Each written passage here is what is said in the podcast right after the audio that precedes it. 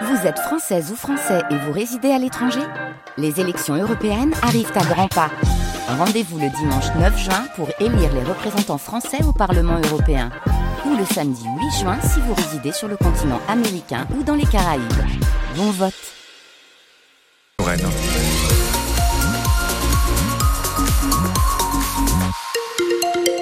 Météo plutôt grisonnante ce matin, mais du soleil, certes voilé, mais du soleil quand même cet après-midi, et des températures en hausse. On va y revenir à la fin de votre journal de 7h, Cécile Dacosta. Tolérance zéro après l'agression d'une collégienne à jouer les tours. Trois élèves de troisième sont exclus définitivement de leur établissement. Ils sont accusés d'avoir agressé sexuellement une de leurs camarades âgée de 14 ans.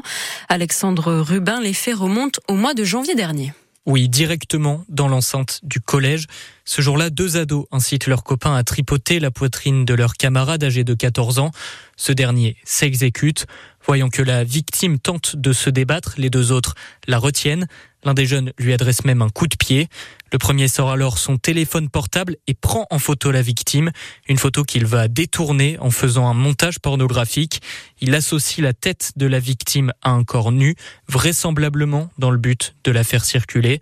C'est finalement l'intervention d'une camarade auprès de la direction qui a poussé l'adolescente à témoigner. Une plainte a été déposée par sa famille. La procureure de la République de Tours assure que des mesures de réparation pénale ont été décidées. Les mineurs seront suivis pendant six mois par des éducateurs pour réfléchir à leurs actes et à l'impact qu'ils ont eu sur la victime. Et on vous a mis toutes ces informations sur francebleu.fr slash Touraine. À Tours, la piste criminelle toujours pas écartée après la découverte du corps d'une femme dans la Loire vendredi dernier. L'autopsie n'a pas permis de déterminer les causes du décès. D'autres analyses doivent être réalisées. L'enquête se poursuit. La France rend un dernier hommage aujourd'hui à Robert Badinter. Place Vendôme à Paris, en face du ministère de la Justice qu'il a occupé pendant cinq ans sous la présidence de François Mitterrand. C'est là que l'hommage national va se dérouler tout à l'heure à midi. Robert Badinter, ancien garde des Sceaux, mort la semaine dernière à 95 ans. Les deux principaux syndicats agricoles reçus désormais tous les mois à Matignon, c'est ce qu'annonce le président de la FNSEA, Aurélien Rousseau, à la sortie d'une réunion avec Gabriel Attal hier. Réunion qui va dans le bon sens, selon lui, notamment sur les mesures de simplification promises pour calmer la crise du mois dernier.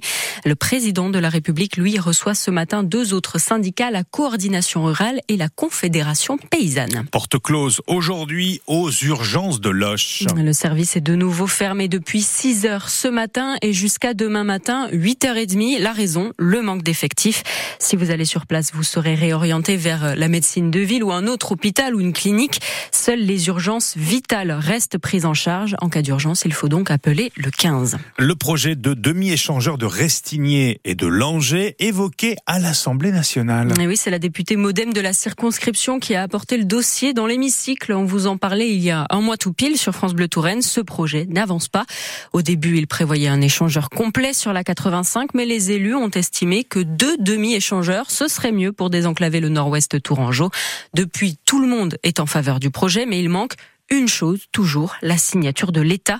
Sabine Tillet a donc interpellé la ministre de la Cohésion des Territoires, Dominique Faure, sans vraiment obtenir de réponse satisfaisante, Romain Desec. Pendant trois minutes, Sabine Tillet égrène ses arguments pour aboutir à sa question. Que compte faire l'État pour faire avancer le projet? Dominique Faure lui répond et pointe un obstacle. Les opérations évoquées nécessitent un avenant au contrat de concession de Cofiroute, notamment pour définir les modalités de tarification de ces nouveaux trajets. Or, le gouvernement veut taxer les sociétés d'autoroutes pour financer la transition écologique et ça, ça ne plaît évidemment pas aux autoroutiers. Ce qui fait dire à la ministre que... Les conditions pour la passation d'un tel avenant ne sont donc pas réunies dans les circonstances actuelles. Donc euh, des interactions avec euh, les services de l'État pour avoir un calendrier euh, plus précis. Excusez-moi, Madame la Ministre, mais... Euh, Réponse insatisfaisante pour Sabine Tillet. On a même l'impression d'être pris en otage dans un ensemble beaucoup plus vaste. C'est un dossier, je n'ai jamais vu ça, qui n'a aucune contestation.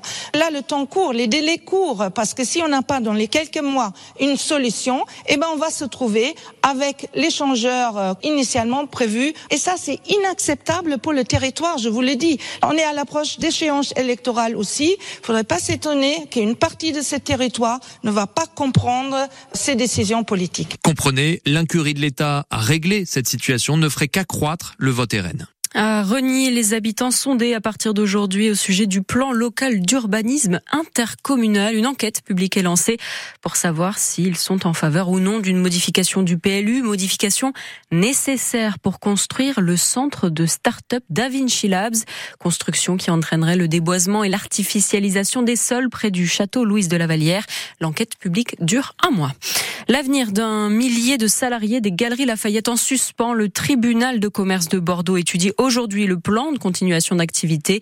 Les 26 magasins Galeries Lafayette sont en procédure de sauvegarde depuis un an. Parmi les magasins menacés, il y a les historiques Galeries Lafayette installées rue Nationale depuis 1934 à Tours. Il est 7h05 sur France Bleu Touraine et France 3 Centre Val de Loire. La Touraine qui aime l'Irlande et du coup, eh bien, l'Irlande le lui rend bien. Et oui, après, après, après avoir accueilli le 15 du trèfle avant la, euh, la Coupe du Monde de rugby cet été, la ville de Tours va maintenant servir de camp de base aux équipes masculines et féminines de rugby à 7 irlandaises. Elles vont s'installer ici du 6 au 22 juillet pour s'entraîner donc avant les JO de Paris. Et elles vont devoir cohabiter avec les rugbymen uruguayens, australiens et puis les américaines. Une belle prise conçoit Bertrand Bourgeot, le président de l'association Tour Rugby 2023-2024. Il faut dire que le passage des Irlandais l'été dernier rend la Touraine plus qu'attractive. Les Irlandais ont été des remarquables ambassadeurs parce que dans le milieu du rugby, euh, quand on s'entraîne, on parle et tout.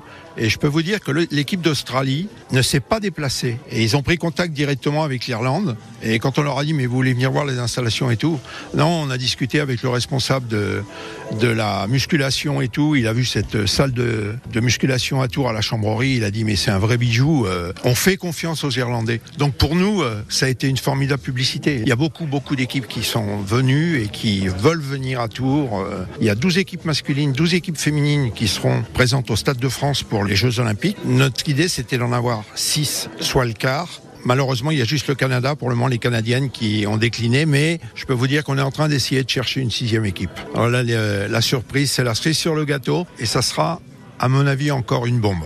Une sixième équipe dont l'arrivée sera confirmée ou non au plus tard en mai prochain. Il y a encore un peu de temps hein, avant les JO, un peu de hand. Alors pour patienter, les handballeuses de Chambray retrouvent enfin leur gymnase après cinq déplacements consécutifs. Le CTHB reçoit Besançon à 20h ce soir, match comptant pour la 16e journée de championnat.